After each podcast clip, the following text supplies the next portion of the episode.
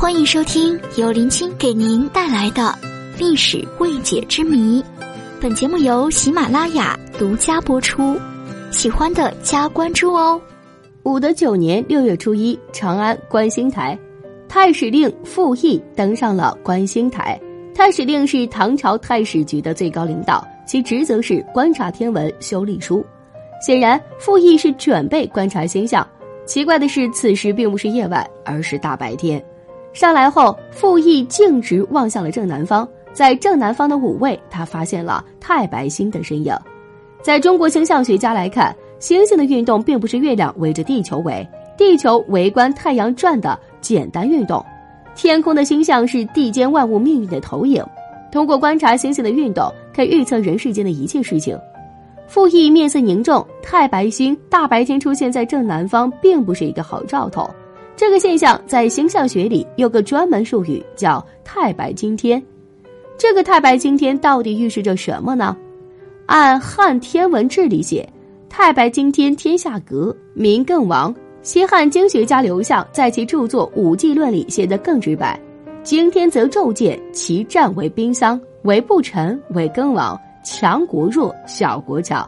总而言之，有人将不臣，天下要换主。很容易，傅毅就算出这个天象说的是谁。在古代，占星家们将天空划为十二个区域，而与此对应，地面也同样被划为十二个区域。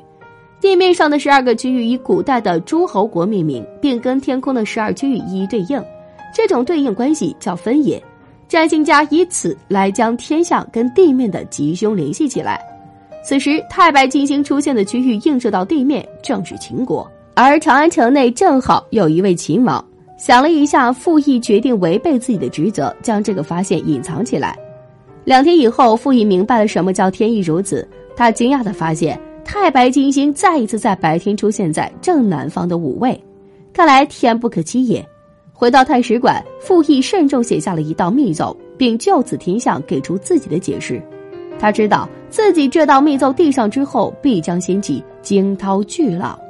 在揭示这道密奏前的内容前，我们有必要先了解一下这位傅毅。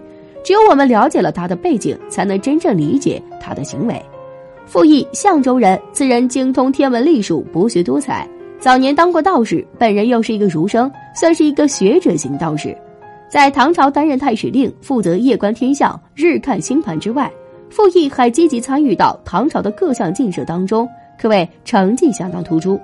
除了以上工作，傅毅一生最大的抱负是将佛教逐出中土。在傅毅看来，佛教那些外来和尚念不好中国的经，他们一不搞劳动生产，二不赡养双亲，对社会有害无益。要使中国繁荣昌盛，只有遵从老子的道家学说和孔子的儒家学说。于是，只要有空，傅毅就写奏章，要求关闭寺院、还俗僧尼，将佛教还给天主。傅毅的反佛活动取得一定效果，原因除了傅毅比较能说之外，还有其他原因，比如他是李渊的老朋友，比如李渊已经把祖宗认到了老子李耳身上，当然要捧道家的场。眼看和尚们就要留长发去种田，守卫佛教的人出现了，此人是一位和尚，法号法林。在人称唐长老的唐三藏出现之前，法林和尚是唐朝最著名的高僧，而且这位和尚有个外号叫护法沙门，相当于佛教的护法。法林大师能言善辩，知识博，而且经历丰富。曾经有一段时间，法林大师跑到道观里当了一段道士，系统的学习过道家的东西。学者道士碰上了卧底和尚，其结果是势均力敌。傅毅没将佛将赶出中土，法林也没有扳倒道教。可傅毅已经看到了不妙的前景，傅毅有李渊的支持，而法林也不是一个人在战斗，他的后台是李建成。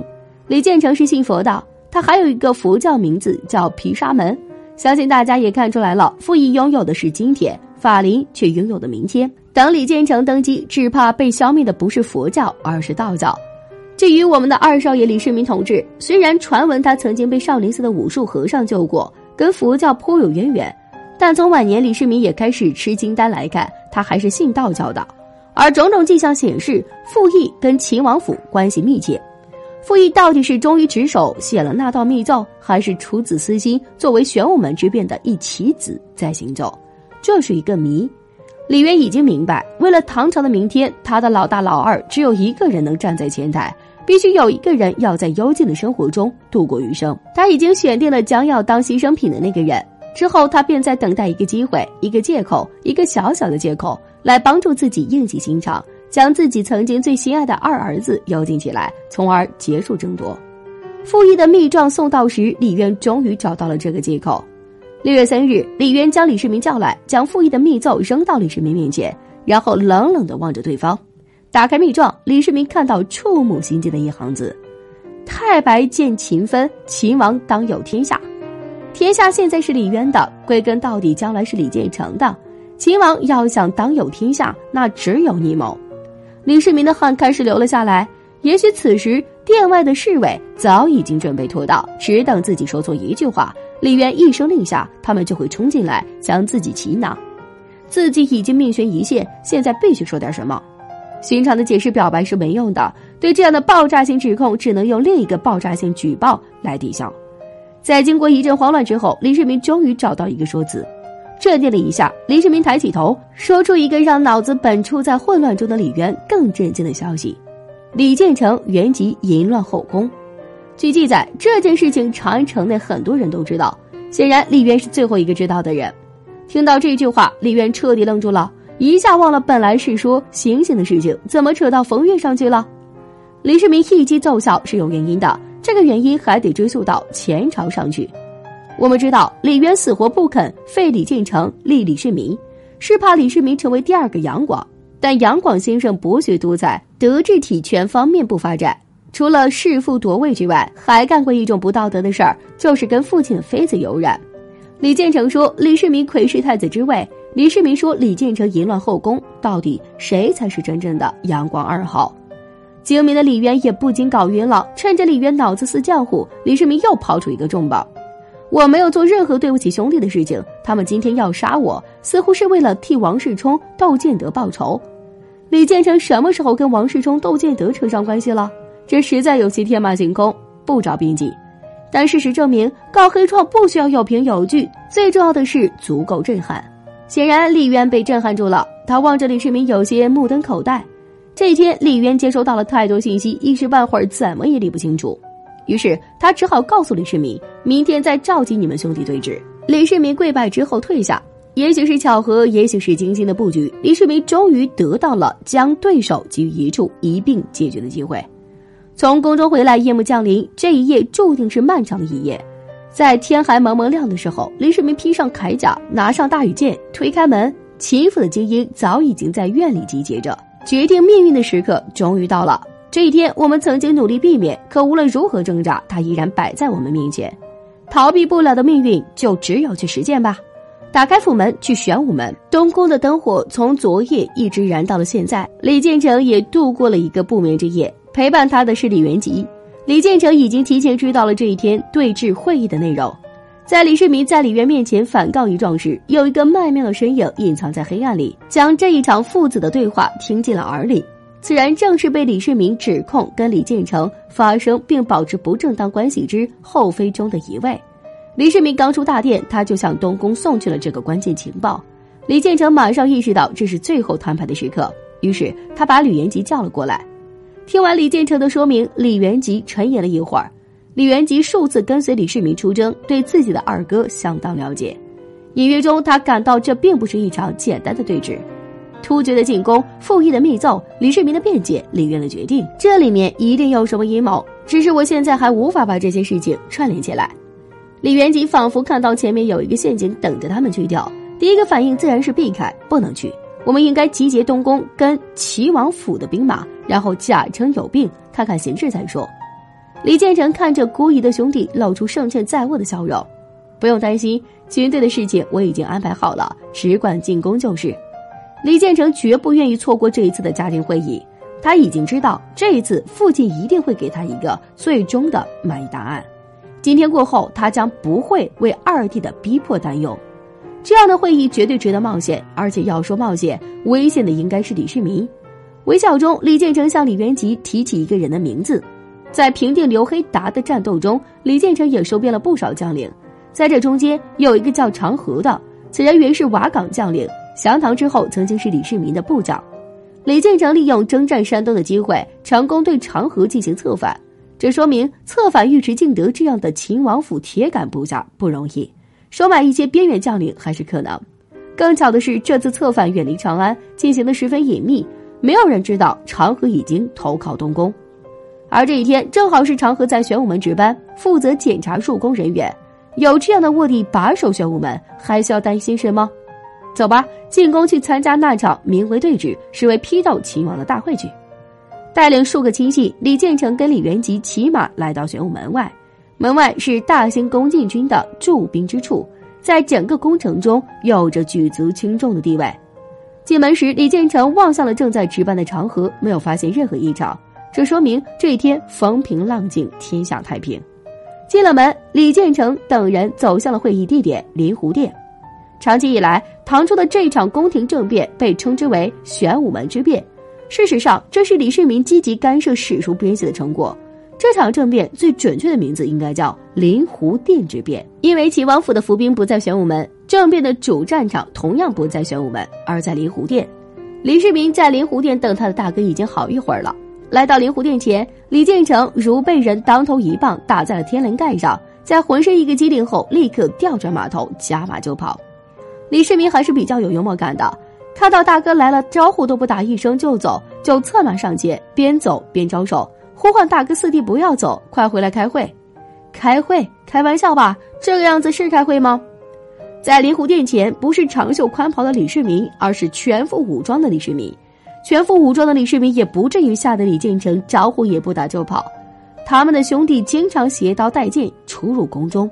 让李建成吓得魂飞魄散的是，临湖殿前有百余名全副武装的秦府将士。李世民领来了包括尉迟敬德、秦叔宝、程咬金、张公瑾等等在内的所有秦府精兵强将。这么多秦府兵马出现在临湖殿，意味着很多东西。第一，李建成被长河背叛了。这位长河同志是名优秀的双面间谍，他投入东宫正是李世民的刻意安排。今天这枚潜伏的棋子终于发挥了重大作用。第二个，玄武门的驻军将领也被李世民收买了。唐朝皇宫城门的守军跟检查出入是分开的，长河只管检查，守卫玄武门的是云辉将军敬军红。第三个，最重要的一点，秦王府的兵马操刀持戈站在临湖殿外，那临湖殿内的李渊先生只怕就不会是准备开家长会那么轻松了。大惊之下，李建成来不及想这么多，因为他依然跑向了玄武门，他也没有机会来想了。刚跑起来，一支四羽大箭破空而至，将他射落马下。秦王大箭力无虚发，跟懦弱的李建成相比，李元吉还是比较勇猛的。一看不妙，马上取下弓箭。可曾经驰骋沙场的齐王也不禁惊慌失措，双手止不住颤抖，连拉了数次，弓都没拉起来。在李建成倒地毙命之后，李元吉放弃了拉弓打算，也转身就跑起来。没过一会儿，李元吉同样翻下马来，这一次射中他的却不是李世民，而是尉迟敬德率领的伏兵。在射杀李建成后，尉迟敬德率领的七十名骑兵也加入到战场。史书上用了“继志”这个字，这是一个奇怪的描述。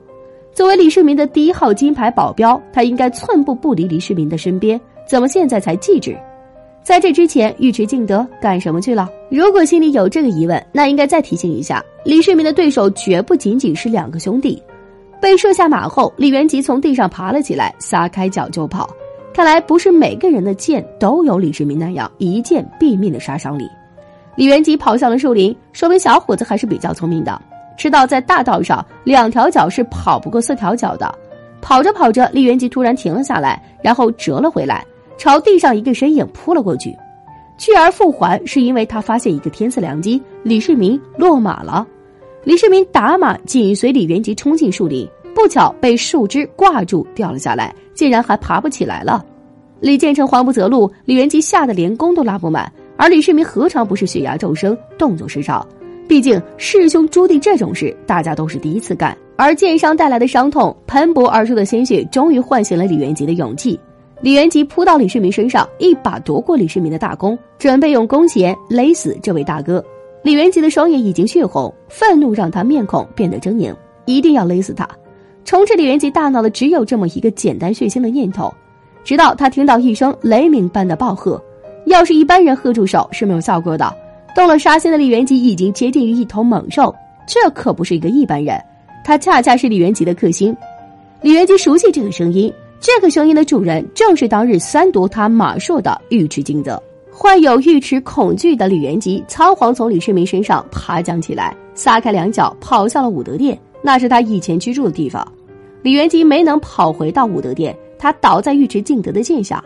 倒下的那一刻，他大概想：长安城内能杀我的，果然只有尉迟敬德一个呀。在李世民的计划里，李建成、李元吉被射杀后，玄武门一路的战斗就该结束了。可事实的发展并非如此。李世民漏算了东宫将领的忠诚，擒贼先擒王被列为至理名言是有道理的。群龙无首之下，多是一盘散沙，再努力也无法改变结局。可东宫的义卫车骑将军冯立料到了东宫的失败，可他依然要追求过程中的问心无愧。听到李建成死亡的消息，冯立仰天长叹：“岂有生受其恩而死逃其难乎？就算改变不了结局，我也应该做点什么。”只有这样，我才能坦然面对自己的内心。冯立率领着二千东宫精兵奔向玄武门。事后看来，他向这些精兵隐瞒了太子的死讯。来到玄武门时，冯立发现已经进不去了，大门被关上了，而且还是刚刚关上的。关闭大门的人是张公瑾。史书上关于这一段的记载十分奇怪，这句是“张公瑾多力，独闭关以拒之，不得入”。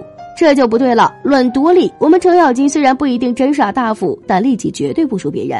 论拼命，秦叔宝的血都流过一桶多。论声波功，尉迟敬德刚刚连齐王李元吉都收拾住了。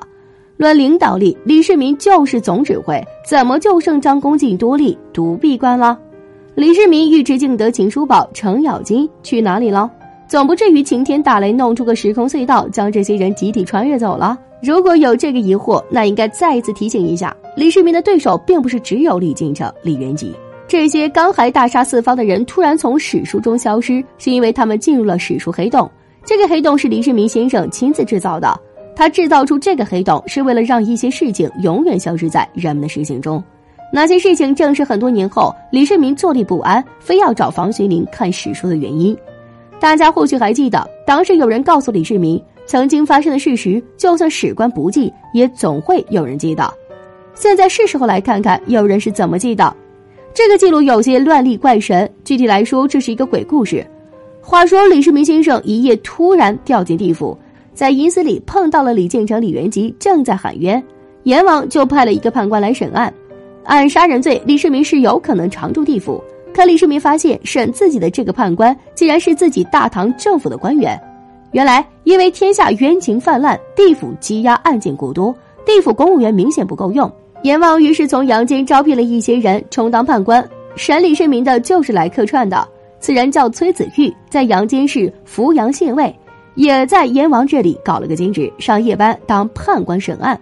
是自己人就好办事了。很快，李世民就跟这位崔判官达成一个协议，崔判官将六月四日玄武门之变定性为大义灭亲。送李世民回阳间，而崔县尉也提拔为崔御史。故事就是这么一个故事，重点是崔县尉升官心切，自己搞了一句问话，将李陛下问的胆战心惊，不敢回答。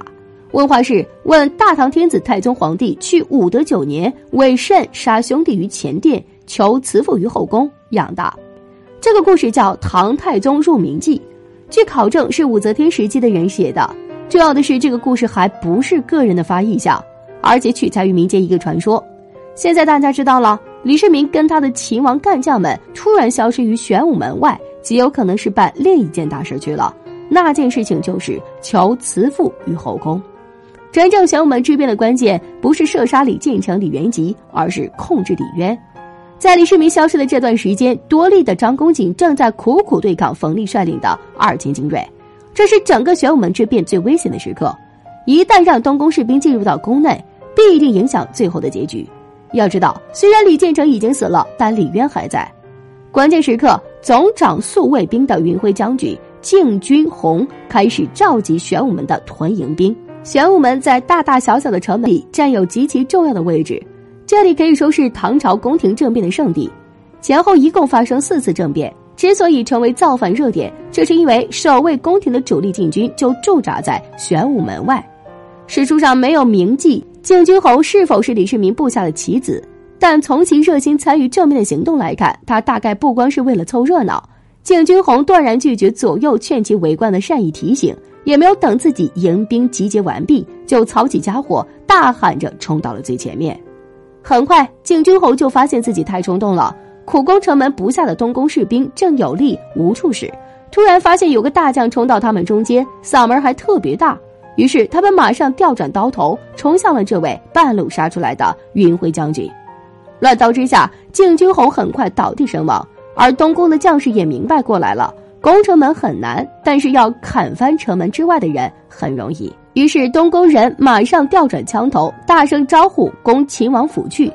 据记载，现在的秦王府就剩烧火做饭的丫头们，眼看老窝都要被端掉，玄武门外突然挑出两个人头，在消失良久之后，尉迟敬德又重新出现在玄武门之上，而且一出现就扭转了战局。他拿出李建成、李元吉的首级，谁都知道击败一支军队莫过于击败他们的支柱，而东宫齐府的支柱自然是李建成、李元吉，他们的头颅是绝对的退兵利器。